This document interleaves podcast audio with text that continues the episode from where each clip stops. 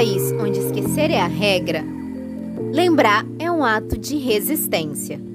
Pensando nisso, lançamos o Memória Popular Brasileira, o podcast que tem como objetivo lembrar o Brasil.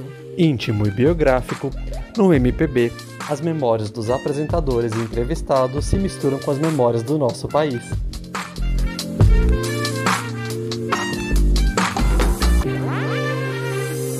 Oi ouvintes, oi ouvintas, saudades de vocês.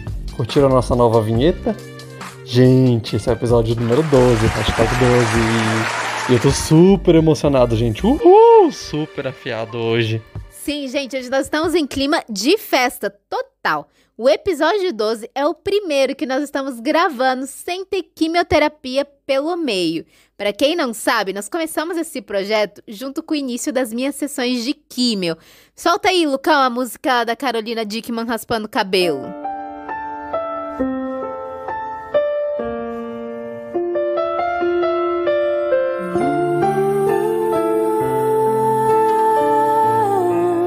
Diagnosticada com câncer no início de dezembro do ano passado e em fevereiro comecei as sessões de químio.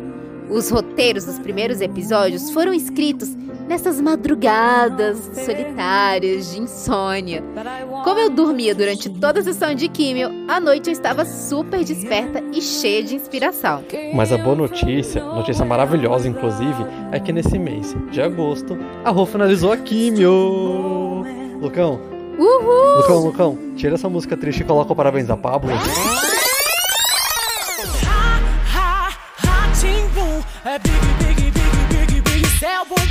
Estou muito feliz, gente. Nossa senhora. Inclusive, é por isso que a gente tá atrasando aqui com a entrega dos episódios, porque é excesso de felicidade, né?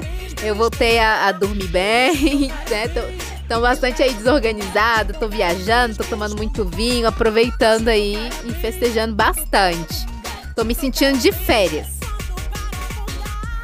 Não, e a gente tá super em clima de festa aqui, gente, rebolando a raba aqui, gravando e rebolando a raba aqui. Não, mas vamos controlar, gente. É, vamos controlar, senão vai terminar o episódio e a gente tá aqui requebrando a raba. Tá só aqui dançando, vamos, vamos focar aqui, ô. Bom, gente, vamos lá.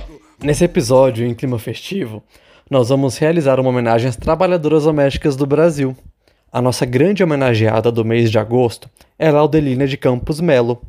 Quem já escutou falar dessa mulher incrível, excepcional? Meu nome de nascimento, Laudelina de Campos Melo. Data de nascimento, 12 de outubro de 1904. Meu pai chamava-se Marco Aurélio de Campos Melo. Minha mãe chamava Maria Maurícia de Campos Melo. E o local de nascimento?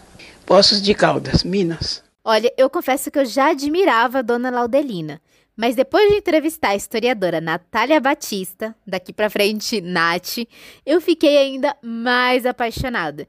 Eu juro que quando eu fazia a entrevista com ela, os olhinhos dela chega brilhavam falando da dona Laudelina. Para quem não sabe, a Laudelina foi militante negra, sindicalista e em 1925 fundou a primeira associação de trabalhadoras domésticas do Brasil.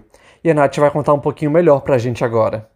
A dona Laudelina, ou Dona Nina, como ela gostava de ser chamada, eu chamo ela de Dona Laudelina porque infelizmente não pude conhecê-la em vida, né? Ela acabou falecendo, se eu não me engano, em 1991. Eu não tinha nem nascido ainda, então realmente foi impossível de conhecê-la. Mas tem muitas entrevistas com ela, tanto no YouTube quanto entrevistas que estão em teses de doutorado e dissertações de mestrado. É fácil encontrar depoimentos dela, né? A Laudelina, a dona Laudelina, antes de tudo, ela era uma lutadora. Ela tinha uma personalidade muito combativa e isso vai perpassar por toda a vida dela, desde a sua infância a, até a sua velhice, né? Ela sempre vai ter uma personalidade combativa e é dessa personalidade combativa que ela constrói o seu pioneirismo dentro do movimento das trabalhadoras domésticas. É nesse combate, nessa personalidade combativa, que ela transforma sua luta enquanto trabalhadora doméstica em um movimento sindical que mais tarde vai ganhar proporções nacionais, muito com base no trabalho dela.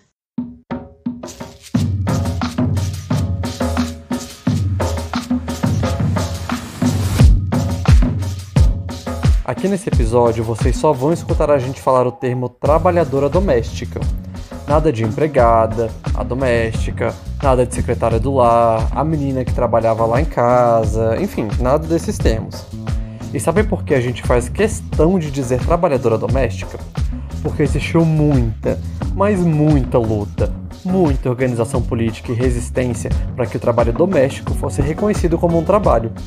E as trabalhadoras do setor reconhecidas como trabalhadoras, a dona Laudelina trabalhou muito para que as trabalhadoras domésticas fossem reconhecidas como trabalhadoras. A gente tem que lembrar que a dona Laudelina nasceu em 1904, fazia menos de 20 anos do fim da escravidão legal.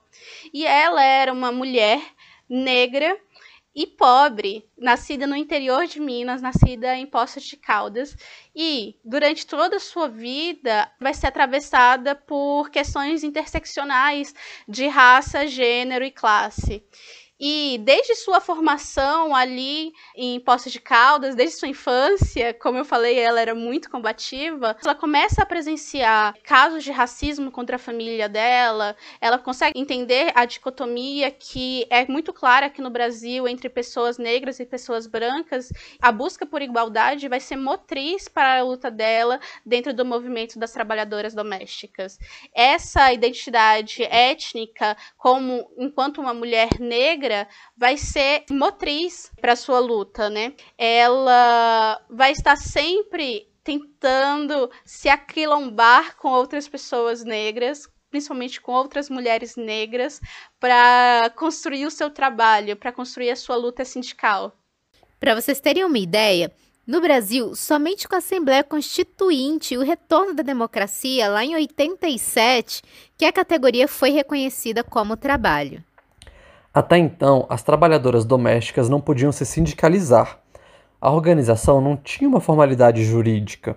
A dona Laudelina, ela tinha um projeto que ia além do ganho trabalhista para as trabalhadoras domésticas e além da inclusão das trabalhadoras domésticas enquanto categoria sindical, porque nessa época as trabalhadoras domésticas, como não tinham direitos trabalhistas, elas sequer eram consideradas trabalhadoras, tanto que o termo era usado empregada doméstica.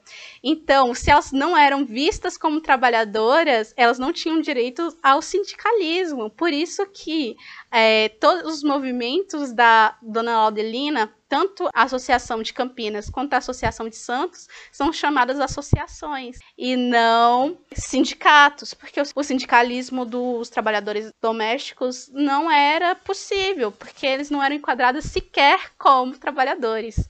É doído pensar isso, mas é um pensamento que existe até hoje. Internacionalmente não era diferente também. A Organização Internacional do Trabalho, OIT, só foi considerar o trabalho doméstico como um trabalho em 2011.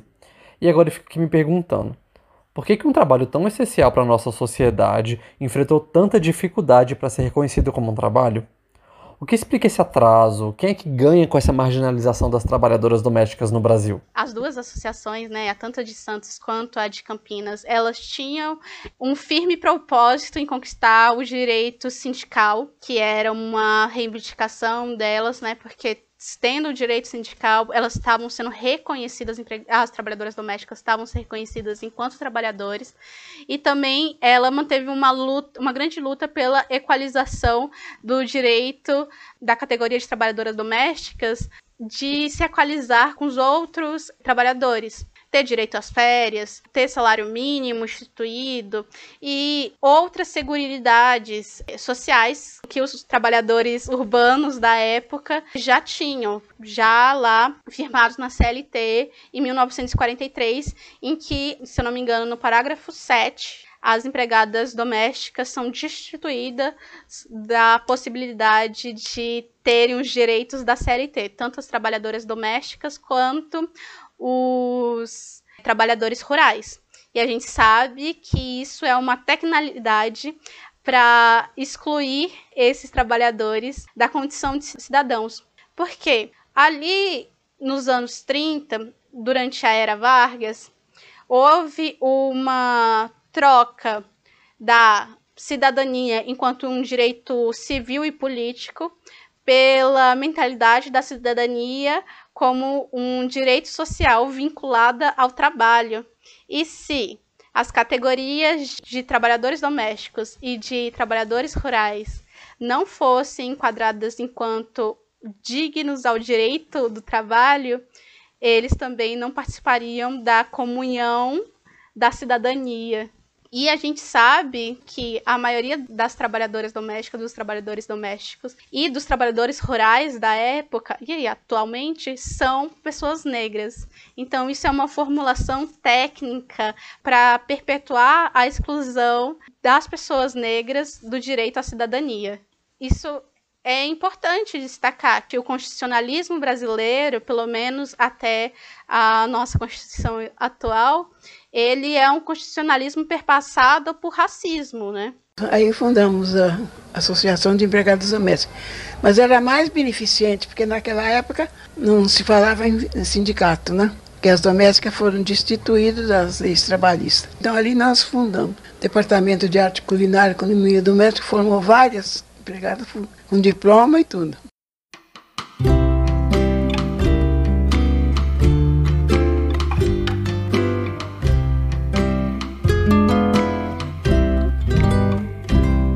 Para a gente entender um pouco do trabalho doméstico, a gente precisa saber que existem dois tipos: o remunerado e o não remunerado.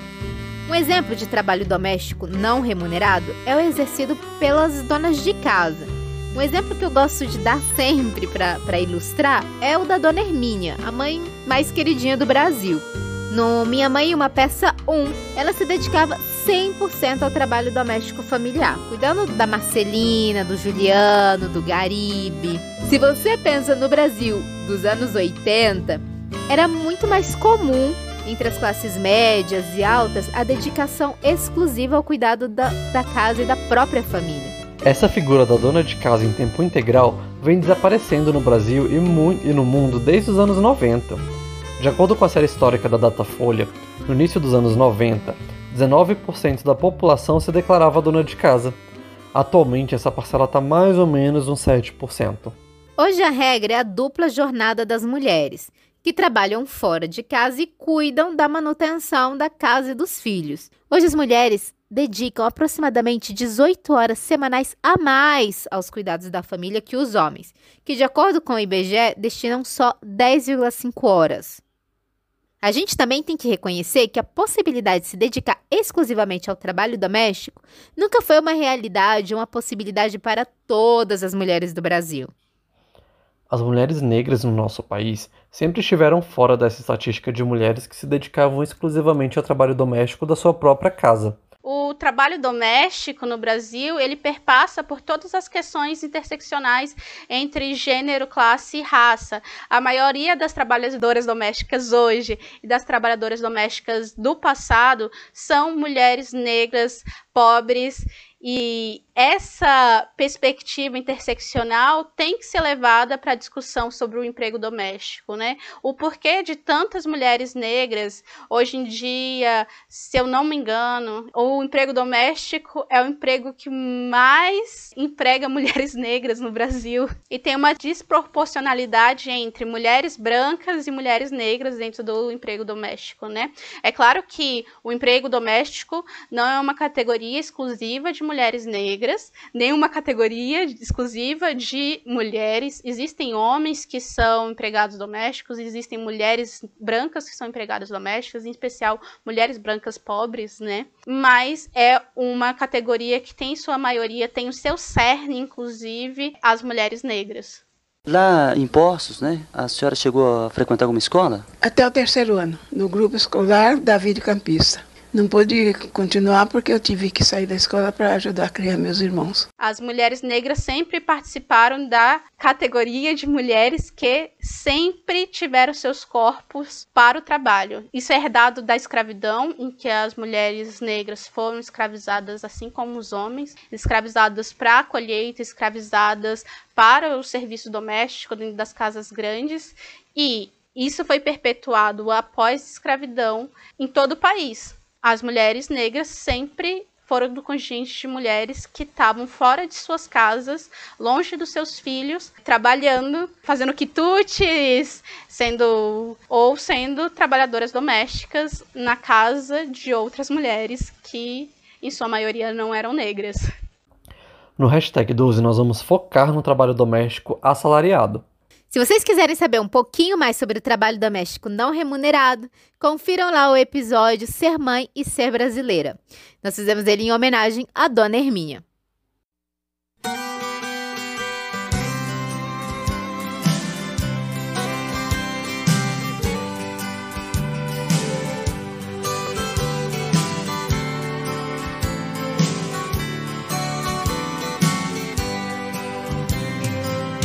Não aprendi a dizer adeus. Bom, gente, eu escolhi essa música de fundo em homenagem a Vanessa, a trabalhadora doméstica que ajudou a cuidar de mim e da minha irmã quando nós éramos pequenas, né? E ajudou a cuidar da nossa casa também. Minha mãe trabalhava fora e quem cuidava da gente durante o dia era a Vanessa. Eu lembro que ela adorava Leandro e Leonardo. E quando eu era criança, graças a ela, eu também gostava muito. Eu tinha até um pôster com a foto deles, assim, com a capa do disco. Ai, Rô, eu super escutava também quando era criança. Na verdade, acho que na década de 90 era o que tocava, né? Tocava muitos amigos, eu não sei se você lembra Nossa. dos amigos, que era o Leandro Leonardo, Titãozinho Chororó, tinha o Daniel e o... Lembro. Ai, esqueci qual era o parceiro dele. João Paulo e Daniel. Né? Eu, eu escutava bastante também. Mas é, você falando isso, Rô, que, que a sua mãe trabalhava fora e que a Vanessa cuidava de você é, me faz pensar muito numa tendência global dos anos 90, na verdade, né? Teve, a gente, com a reestruturação da economia global, as mulheres elas entraram massivamente no mercado de trabalho assalariado, principalmente no setor de serviços. E aí, com as mulheres trabalhando fora, ficou evidente que alguém precisava segurar as, as pontas do serviço de casa. Como seria esse novo mundo onde tantos homens quanto as mulheres brancas e negras trabalhavam fora de casa? Seria um mundo com um sistema de cuidados colapsado. A alternativa para lidar com essa dupla jornada das mulheres casa, cuidado dos familiares, foi delegar a outra mulher as tarefas domésticas. Outra mulher que se encontrasse em uma situação de mais vulnerabilidade que a minha. Ou também esse serviço poderia ser exercido por outra pessoa da família, geralmente também mulher. Não sei, por uma avó, por uma tia. Na minha família eu vejo muito claro os dois exemplos. Primeiro, não remunerado, né? A gente tinha a minha tia que ajudava bastante, né? Minha tia Big, a minha avó que cuidou assim da gente quando era pequena. E também a gente é, também contou com uma trabalhadora doméstica em casa, né? Que é a Vanessa que eu estava aqui contando para vocês. Minha mãe contratou a Vanessa não foi por luxo, gente, ou porque ela era fina e rica era porque ela precisava de alguém que cuidasse das crianças enquanto ela ia trabalhar fora de casa. Na ausência, não sei, de serviços de cuidado por parte do Estado, por exemplo, é comum a gente delegar esses serviços de cuidado a uma outra pessoa, né, de forma privada, e geralmente a uma outra mulher. No caso da minha mãe, nunca foi uma opção a dedicação integral ao trabalho doméstico não remunerado. Ela sempre falou que o sonho dela era ser dona de casa. Se ela pudesse, ela, ela gostaria de ser dona de casa. Mas definitivamente não rolou. Na minha casa, ela sempre foi a renda mais estável. Meu pai é feirante, sempre se dedicou ao comércio e minha mãe é funcionária pública, hoje aposentada. Ela sempre trabalhou fora para manter a estabilidade nos ingressos familiares. Não é que ela ficava em casa, sentada, falando: Tereza, traz aquele meu vestido azul que eu comprei na França. Ela precisava de alguém para cuidar de mim, para poder realizar suas tarefas remuneradas fora. E na sua casa, Tilão, como funcionava? Tô rindo aqui de você fazendo a voz da mulher rica falando, Tereza, traz o vestido que comprei na, na França. Ai. Mas foca. Ah, Foca. Na, na, na, minha casa, minha mãe sempre trabalhou muito, muito, muito cedo.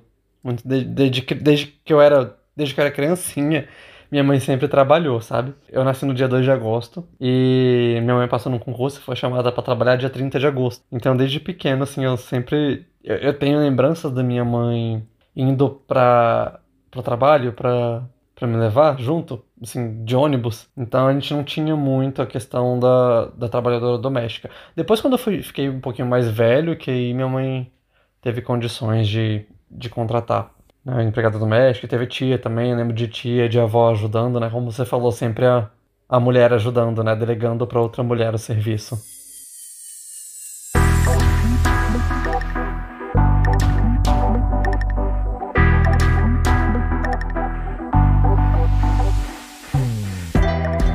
Atualmente, 99% dos trabalhadores domésticos do Brasil são mulheres. De acordo com a Federação do Setor, o trabalho doméstico é a segunda categoria profissional que mais emprega mulheres no nosso país. Segundo o estudo da ONU e do IPEA sobre as vulnerabilidades das trabalhadoras domésticas no contexto de pandemia, elas representavam no período pré-pandemia, lá no início de 2020, aproximadamente 6 milhões de mulheres no nosso país, esse número corresponde a quase 15% das trabalhadoras ocupadas do Brasil. E agora, Tilão, você sabia que o Brasil hoje tem a maior população de trabalhadoras domésticas do mundo? Não sabia, mas imaginava, Rô.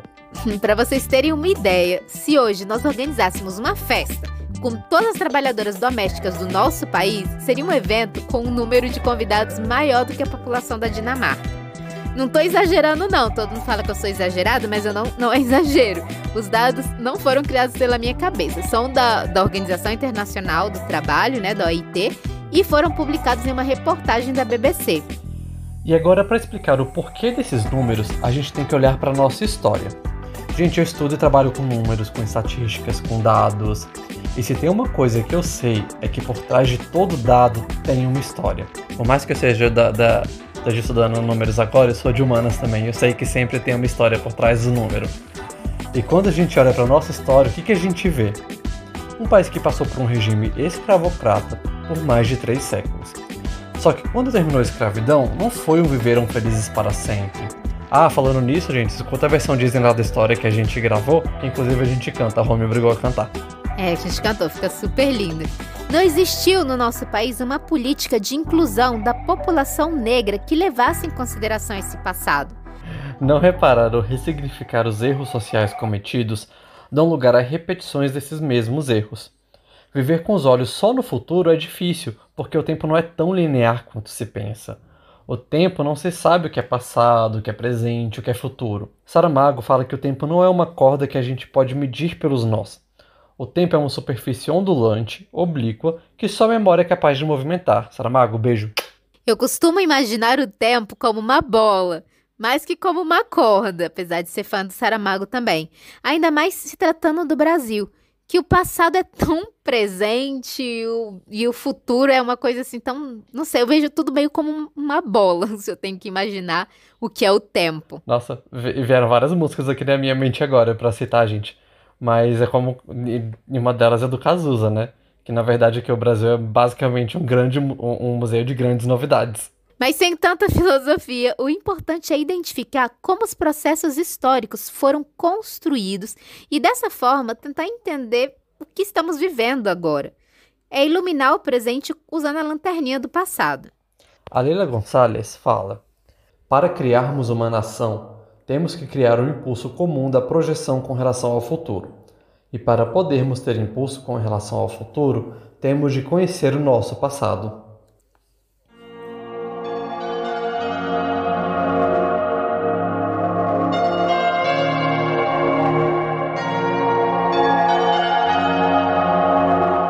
A falta de reparação histórica explica por que muitas mulheres negras foram incorporadas ao trabalho doméstico. Se a gente olhar para o nosso processo de industrialização, a gente viu uma nação de ex-escravizados livres que não foram incluídos no campo e nas fábricas para a realização dos trabalhos assalariados, o que afetou não só as mulheres negras, mas também os homens.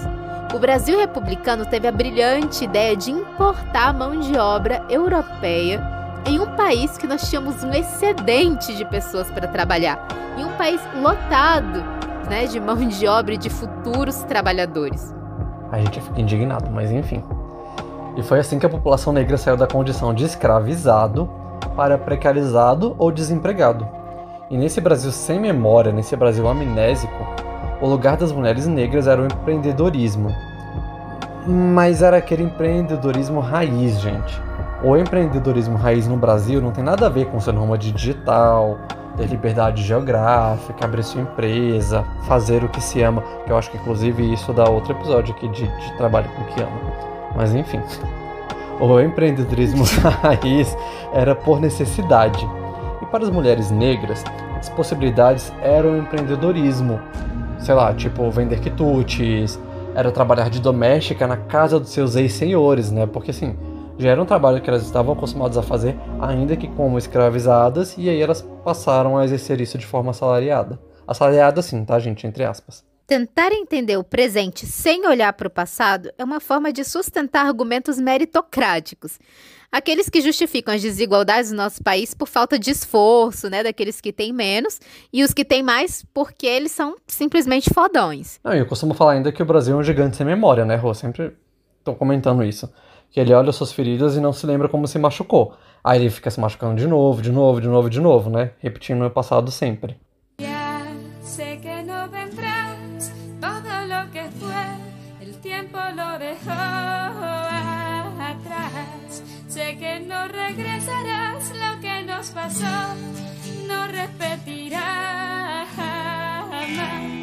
Mil no me alcanzarán.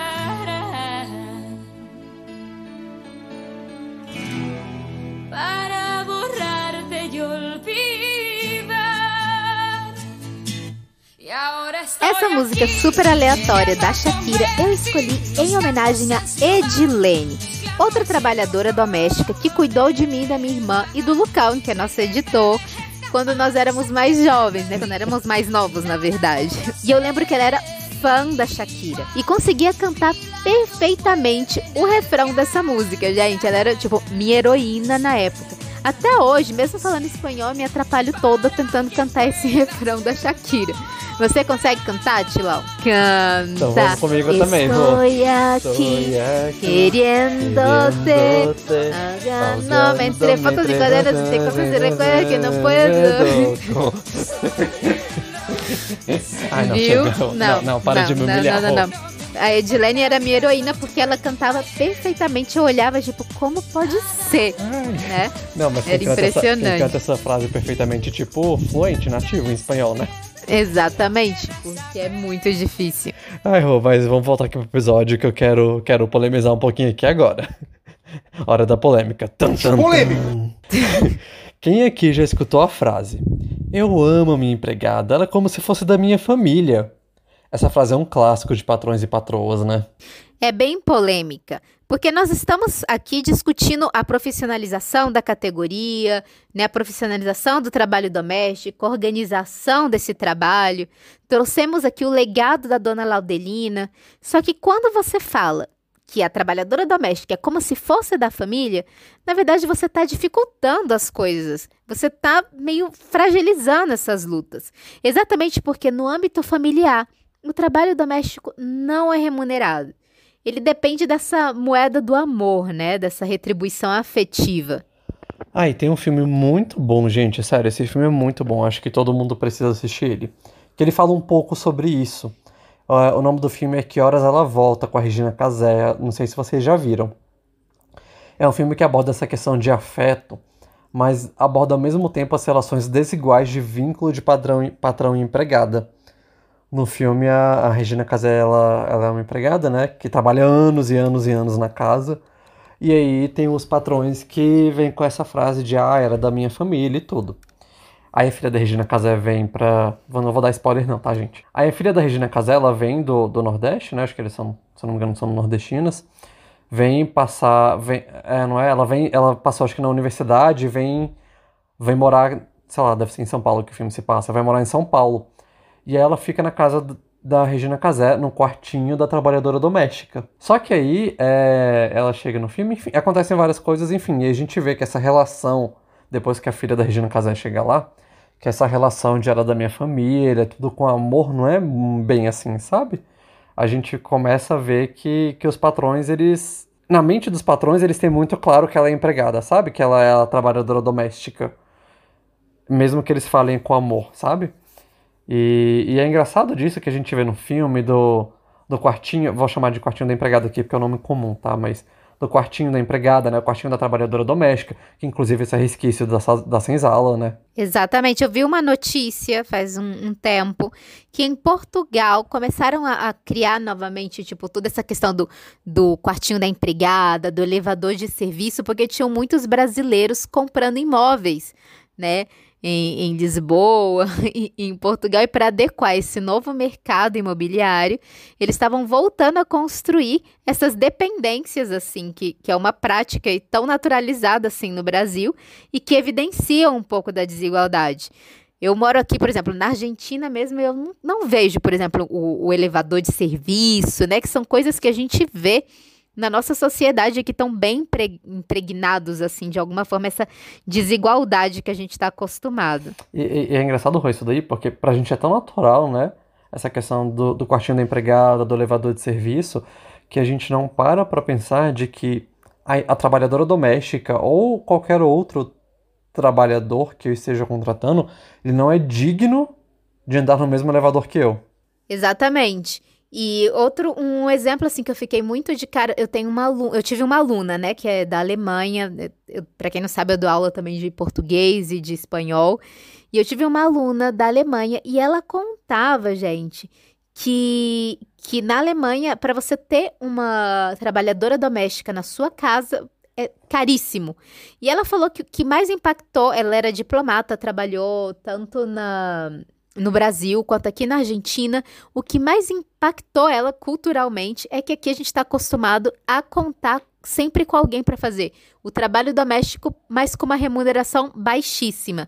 Ela falou que a gente está acostumado a ter uma pessoa que limpe a piscina, que arrume o jardim, que, né, que faça. Bom, te, nunca tive nem piscina, nem jardim, nem nada disso.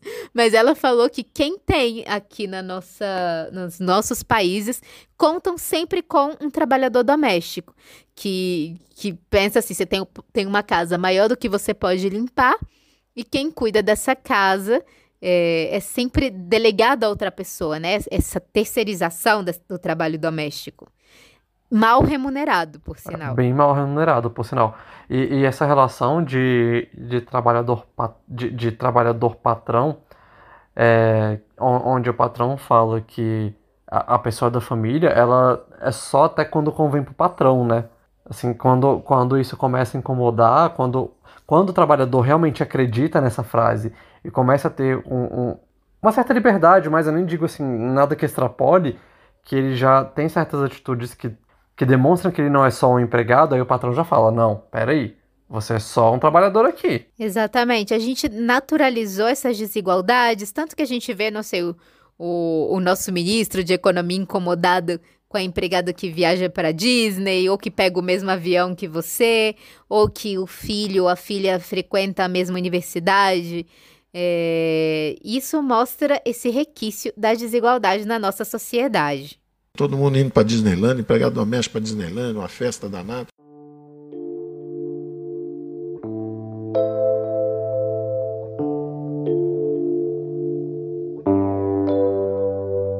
Na minha opinião, quando o patrão fala que a trabalhadora doméstica é como se fosse da família, ele está colocando uma carga emocional desnecessária na sua funcionária. Ah, eu também acho, Rô. Para mim, as trabalhadoras domésticas, pelo que a gente acompanha da luta de pessoas como a dona Laudelina, elas não querem ser da família. Elas querem salários dignos, elas querem direitos trabalhistas, e até porque, pasmem, gente, elas já têm uma família. Oh my god, really? Um barbo fascista. Quando ela termina o serviço na casa do patrão, é muito provável que ela comece uma outra jornada de trabalho, só que na sua própria casa e quando você fala, você é como se fosse da minha família, isso não é um reconhecimento, gente. A linguagem de reconhecimento de um trabalhador é o salário, são melhores condições trabalhistas. É um trabalho extremamente importante, Por vezes a gente encontra nas legislações falando que o trabalho doméstico é aquele que não tem cunho lucrativo, né? Em que o trabalhador não gera lucro, mas isso é uma falácia. A gente sabe que o trabalho doméstico gera lucro sim, e gera lucro para os patrões. Porque pensa o que seria das casas brasileiras de meados do século passado, ou até mesmo dos dias de hoje, sem o trabalho ativo das trabalhadoras domésticas. Ele não existiria, porque pensa, nós mulheres, sem pensar numa um recorte de racial, a gente já tem uma dupla jornada, que a gente trabalha e cuida dos filhos. Só que se a gente colocar esse recorte racial, muitas das empregadas domésticas, que são em sua maioria negras, propiciaram a possibilidade de mulheres brancas saírem de casa, tendo seus filhos resguardados por essas trabalhadoras domésticas e geraram é, grandes mulheres acadêmicas, grandes mulheres trabalhadoras é, no mercado financeiro, no mercado, enfim, em diversos outros trabalhos que só foram possível, esse lucro, essa renda só foi possível porque existia uma trabalhadora doméstica dentro da casa delas para construir essa renda familiar que passou a ser dupla. Se não existisse um trabalho doméstico tão recorrente, tão precarizado, tanto durante todo o século XX, enquanto hoje, que a gente sabe que a categoria ainda recebe muito menos do que deveria, a expansão do mercado de trabalho feminino, especialmente o branco, não teria ocorrido.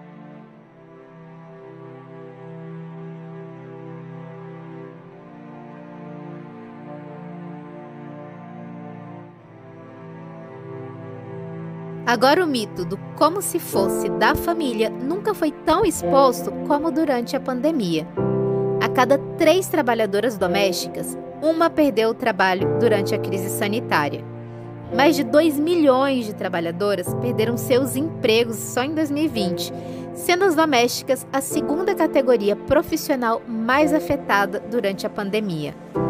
39% das patroas de diaristas e 13% das mensalistas abriram mão dos serviços domésticos sem pagamento. De acordo com a reportagem da Agência Pública de Jornalismo Investigativo, o percentual é ainda maior se a gente leva em conta apenas as classes A e B. 45% daqueles que empregam diaristas e 12% que empregam mensalistas dispensaram essas trabalhadoras sem remuneração. A alta informalidade do setor e a dificuldade de acesso a serviços de saúde de qualidade deixam as trabalhadoras domésticas muito vulneráveis. Sem contar que em período de isolamento social, elas passam o dia prestando serviços em casas onde as regras não são elas que criam. E a Covid deixou evidente que vivemos em um país que naturaliza as relações de poder e onde sempre estamos expostos ao, aos vírus da desigualdade. Só, só deixar claro, gente, aqui também que a gente não está demonizando ter uma trabalhadora doméstica na casa ou o trabalho doméstico. É, é um trabalho como qualquer outro, super digno, super justo. O que a gente está falando aqui é que tratem elas como trabalhadoras e deem, e deem condições dignas e justas para elas. No país do Como Se Fosse da Família, nós vimos a morte do menino Miguel em plena pandemia.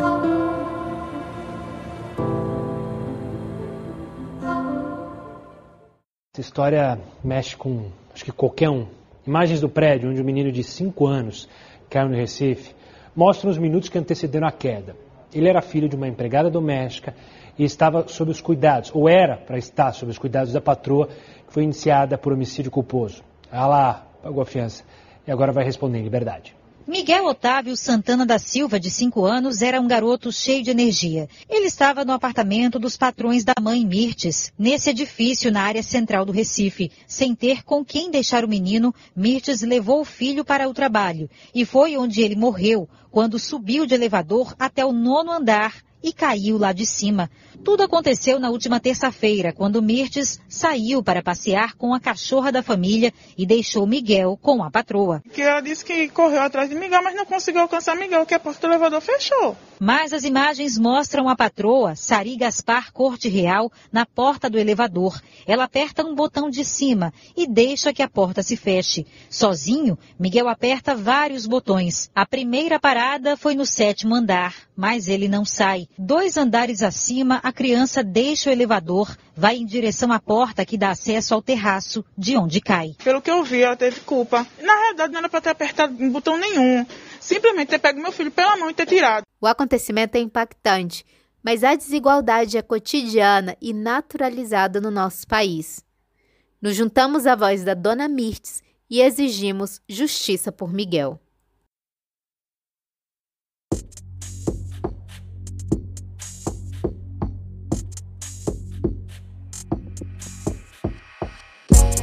Bom, gente, agora chegou o grande momento do nosso episódio. Nós vamos entrevistar a Natália Batista, Nath, e conhecer um pouquinho mais da trajetória da nossa homenageada, que é a dona Laudelina.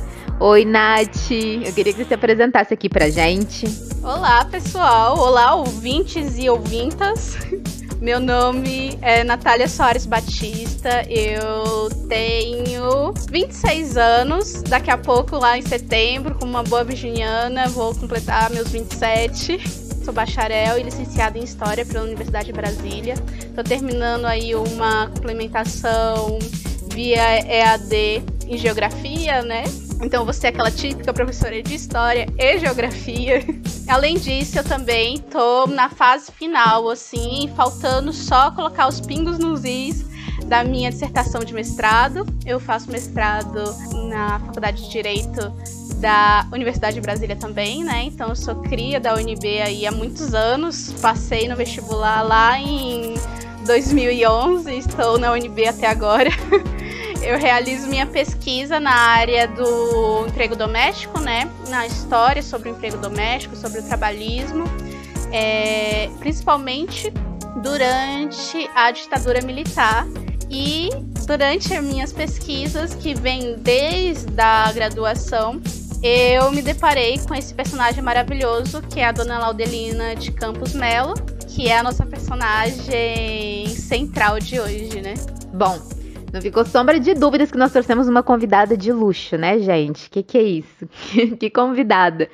É, e, Nath, eu queria que você começasse a nossa, o nosso bloco de entrevistas contando pra gente do trabalho da professora Elizabeth Aparecida Pinto. Para quem não conhece, gente, a professora Elizabeth é uma referência quando o assunto é construção biográfica da Laudelina. É, um trabalho dela, que inclusive foi a Nath que me recomendou, ela fala da importância das lembranças e das memórias da dona Laudelina na formação da sua identidade e luta. É, e eu queria que você compartilhasse aqui um pouquinho pra gente como essa trajetória pessoal da dona Nina, essa identidade dela, contribuiu para a formação política, formação sindical, como foi fundamental para ela se tornar a líder que ela se tornou. É importante porque as memórias escolhidas pela professora Elizabeth Aparecida Pinto restituem uma história de luta e conquistas que o discurso ideológico racista encobriu das narrativas oficiais.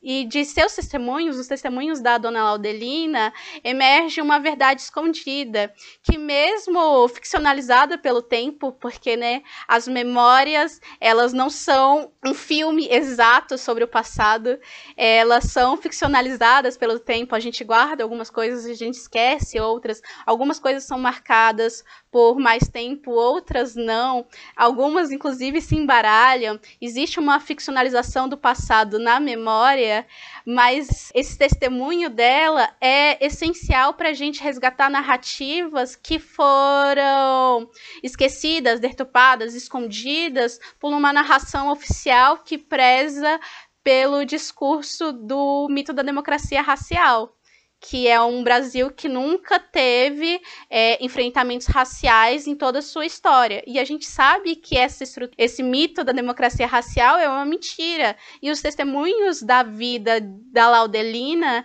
é, são preciosos para a gente revelar essa ideologia como uma fórmula falsificada do passado. Não tem como falar de trabalho doméstico no Brasil sem levar em consideração as desigualdades raciais no nosso país, né, Nath? Então, queria que você contasse aqui pra gente como foi a trajetória da dona Laudelina com as organizações e os movimentos negros no Brasil. Desde que saiu de sua casa lá em Poços de Caldas, aos 18 anos, em 1922, ela vai ter como único ofício o ofício de trabalhadora doméstica, né? É, até 1941, inclusive. E em 1941, diante da guerra que estava acontecendo, ela se alista no exército e vai ser uma mulher combatente, né? Depois disso, ela volta para o emprego doméstico. E durante todas essas décadas, ela teve fortes influências e forte contato com militância negra, tanto com militantes e associados da Frente Negra Brasileira, tanto com o grande e monumental Teatro Experimental do, Negro, né, criado por Abadia do Nascimento, em que ela foi também uma integrante, e ela também vai participar de diversos movimentos culturais voltados para o negro, tanto em Santos, onde ela abre a primeira, onde ela funda a primeira associação de empregadas domésticas do Brasil, né, de trabalhadoras domésticas no Brasil, que hoje em dia a gente fala trabalhadoras domésticas, né, mas o léxico mais comum da época era empregadas domésticas. Hoje em dia, no meu trabalho, por exemplo, eu não faço uso do do termo empregada doméstica, eu trabalho só com o conceito de trabalhadoras domésticas, né? Também teve contato com o Clube Cultural Recreativo do Negro em São Paulo. Ela também teve contato com diversas lideranças negras e não só lideranças negras, mas também lideranças de esquerda. A dona Laudelina foi filiada ao Partido Comunista Brasileiro, né, antes dele ser caçado pela ditadura varguista, né, pela era Vargas. Em 8 de julho de 1936, a dona Daldelina se tornou fundadora da Associação de Empregadas Domésticas de Santos, a primeira organização estruturada por trabalhadoras domésticas no país. Quando foi em 1936, nós, eu pertencia a uma organização que foi desfeita pela, pela política, chamava-se a Frente Negra. Eu fazia parte dessa organização nós reunimos, que nós tínhamos uma sociedade lá em Santos, chamada Saudade de Campinas, que era fundada por vários campineiros que estavam radicados em Santos. Então eu fui convidada para ser a oradora da turma. A sociedade fazia o que a gente está fazendo hoje, reunia os grupos para conscientizar o negro, para a gente conseguir a, a elevação da raça, a cultura, né? Então tinha essa sociedade, eu era uma das diretoras da sociedade. Nath, e no espaço familiar, como era a vida da dona Laudelina? Como ela lidava com a triple jornada, né? O trabalho doméstico remunerado, o trabalho doméstico na sua própria casa e o trabalho comunitário que ela realizava, né? Seja no sindicato, a dona Laudelina, gente, para quem não sabe, ela fundou uma creche para as trabalhadoras domésticas, né? Para cuidar dos filhos das trabalhadoras domésticas, por exemplo. Ela tinha uma série de atividades com a associação. Conta pra gente como ela conciliava esse tanto de atividades, né, na sua rotina, na sua vida mesmo pessoal. A dona Laudelina era. Eu não gosto de dizer isso porque é um anacronismo, mas a dona Laudelina ela era realmente uma mulher à frente do seu tempo. Sai de casa para casar, porque queria casar com um homem que gostava. Na sua vida conjugal, ela nunca se colocou numa posição inferior ao do homem, como era instituído, né, pelo costume, pelas conjunturas e estruturas, ela sempre esteve lado a lado ao seu marido, tanto nos movimentos culturais, por exemplo, em Santos, que eu falei que ela participava de movimentos culturais, eles sempre estavam lado, lado a lado um do outro, inclusive, por vezes, ela que era a voz desses movimentos, ela que estava ali com a sua figura, com a sua imagem, não o marido, o que também é uma raridade. A dona Laudelina, ela teve dois filhos, a filha mais nova, infelizmente, não resiste durante muito tempo e ainda morre muito pequena, o que é uma tragédia para qualquer mulher. E ela também tem o, o filho mais velho, que é o Alaor, se eu não me engano o nome dele e que vai ser um parceiro de vida dela. Ele sempre vai estar tá ali ajudando ela. Ele acaba não constituindo família, né? A dona Laudelina é, não deixou descendentes depois do, seus, do seu filho, né? Ele, inclusive, acaba falecendo antes dela. Então, em vida, a dona Laudelina acaba perdendo dois filhos, né? E ele passou a trajetória ao lado da mãe. Ele era uma pessoa que tinha dificuldades de saúde, então ele sempre estava passando por cirurgias e tudo. Só que a dona Laudelina, a gente pode parecer que foi uma mulher solitária ali só com filhos, mas não. É, como eu falei antes, ela gostava de aquilombar-se. As pessoas sempre estavam é, ao redor dela, inclusive na casa dela. A dona Laudelina, depois que deixou o trabalho doméstico como função principal, ela vai fazer uma pensão e ali ela está rodeada de pessoas, ou mesmo em casos de filantropia, sempre vai ter pessoas, sempre vai ter necessitados, é, inclusive outras empregadas domésticas circulando ali dentro da casa da dona Laudelina, né? a luta da dona Laudelina, ela não se finda em conquistar direitos sindicais e direitos trabalhistas. A dona Laudelina, ela também foca muito o seu projeto pedagógico, faz o seu projeto pedagógico, político e o seu sindicalismo negro também muito voltada para o lazer e para a cultura. Como eu falei, Dona Laudelina, ela gostava de se aquilombar e ela achava isso importante para a categoria das trabalhadoras domésticas. Então, as associações, tanto a de Santos quanto a de Campinas, elas diversas vezes vão proporcionar piqueniques, shows, festas, bailes. E quando eu falo que é quilombasse, é quilombasse mesmo assim. A dona Laudelina, ela percebia que na sociedade ali de meados do século XX, existia um apartheid velado na sociedade. É, tanto em Santos, quanto em São Paulo, quanto em Campinas, diversos clubes, diversos ginásios, jockeys clubes não deixavam negros adentrar. Os negros só eram possíveis naqueles lugares se estivessem no lugar de trabalhadores. E a dona Laudelina, ela queria de alguma forma, acabar com isso. Por isso, ela proporcionou diversos é, eventos culturais como o baile da Pérola Negra, festas de 15 anos para as meninas negras. Isso é muito interessante, porque é um pensamento que, por vezes, até o movimento negro atual não está olhando para isso, né? E ela queria proporcionar cultura e lazer para as trabalhadoras domésticas, para as mulheres negras, para as famílias delas. E além disso, como eu falei no projeto político-pedagógico da Dona Laudelina, ela também tinha um espaço muito grande para a educação, que ela via a educação como libertadora. Ela tanto em Santos quanto em Campinas, ela fez cursos de alfabetização direcionados às trabalhadoras domésticas. Os filhos dessas trabalhadoras tinham apoio.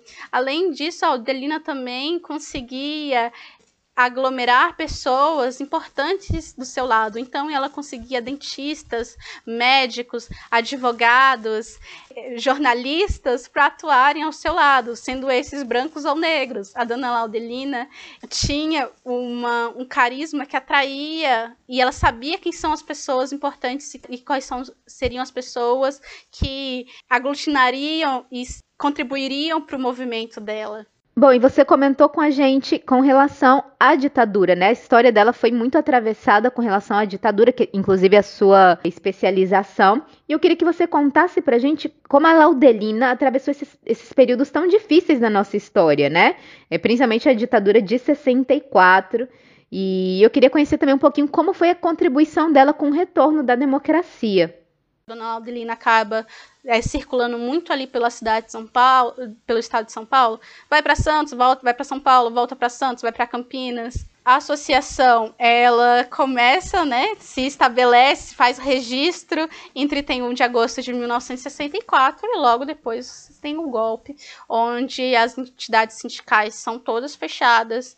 É, como eu disse, a associação da Dona Laudelina estava um, sediada em um prédio com mais 13 sindicatos, todos esses sindicalistas vão ser levados para interrogatório, são fichados como comunistas, só que Dona Laudelina Adelina, muito safa, muito esperta, que era ela, ela conhecia o delegado é, da cidade, que mesmo a dona Adelina tendo sido filiada ao Partido Comunista, esse cara e abençoado na vida dela, vai impedir a dona Adelina de ser fechada como comunista. Ele vai falar que ela não era como comunista, que era uma idealista e que lutava pelos direitos sindicais da categoria dela. Ela continua nas atividades durante quase todo o período ditatorial é verdade que o ministro do Trabalho, na época ditatorial, gente, o Jarbas Passarinho, ele chamava a dona Laudelina de o terror das patroas? Ela vai ganhar esse título do próprio ministro do Trabalho, que é incrível, porque ela estava lá conversando com ele e ele vai chamar ela de o terror das patroas. Ah, é, é muito engraçado, mas era um momento de repressão política. Contudo, com esse movimento, tanto da JOC quanto sindical, as trabalhadoras domésticas vão fazer um movimento nacional, com isso levar, conseguir levar cada vez mais propostas para o legislativo, né? O nosso parlamento vai falar, vai propor dezenas, inclusive esse meu trabalho para investigar esse momento, é, vai propor dezenas de projetos de leis. No relatório que a galera queridíssima do arquivo do parlamento mandou para mim tem assim 28 páginas de só de projetos de lei que aconteceram na época entre 64 e 85. Dona Laurelina nesse momento vai ser fundamental é, passando seus princípios, né, para o projeto é, sindical nacional das trabalhadoras domésticas.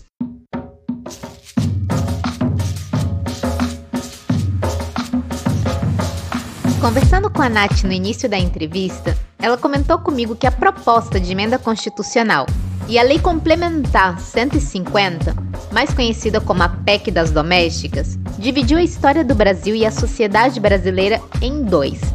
Em um antes e um depois, na verdade. A PEC assinada em 2002 deixou um Brasil acostumado com elevador de serviço, ao quartinho da empregada, bastante exposto. Um Brasil que durante muito tempo não reconheceu as trabalhadoras domésticas como trabalhadoras, se deparou com uma lei que otorgava direitos básicos, como de uma jornada de trabalho de 8 horas por dia, o direito a horas extras, a salário maternidade, auxílio doença, a aposentadoria, seja por invalidez, idade, tempo de contribuição, auxílio ao acidente de trabalho, pensão por morte. Um país do dever foi obrigado a conceder direitos, um Brasil que vive como se não precisasse do trabalho doméstico estabeleceu por lei o direito a seguro-desemprego, a salário-família, adicional noturno. Ainda falta muito? Falta. Mas a PEC das domésticas é um grande passo. Os direitos de hoje são frutos de muita luta. Por trás da PEC das domésticas está a dona Laudelina. As ações e as convicções individuais e coletivas da dona Nina contribuíram e repercutiram no futuro de outras gerações. Roteiro, pesquisa e apresentação: Roi Tilão. Edição: Lucão. Entrevistada: Natália Batista. Obrigada, Nath, por apresentar a Dona Laudelina de uma forma tão apaixonada. Não vamos esquecer do legado dessa mulher assim única, extraordinária. Áudios e entrevista, produção do Museu da Cidade, Vídeo Laudelina, Suas Lutas e Conquistas. Música Estou Aqui da Shakira, Não Aprendi a Dizer Adeus do Leandro Leonardo. Se o projeto faz sentido para você, seja nosso apoiador. Ajuda a gente a divulgar. Ah, e no mês de setembro nós temos uma novidade super especial para vocês. Nós vamos lançar o Clube da Memória. Um espaço super lindo de discussão, onde nós vamos decidir temas, né, conversar, compartilhar recordações, um espaço onde a gente vai falar sobre livros, sobre filmes que nós usamos para a construção dos episódios.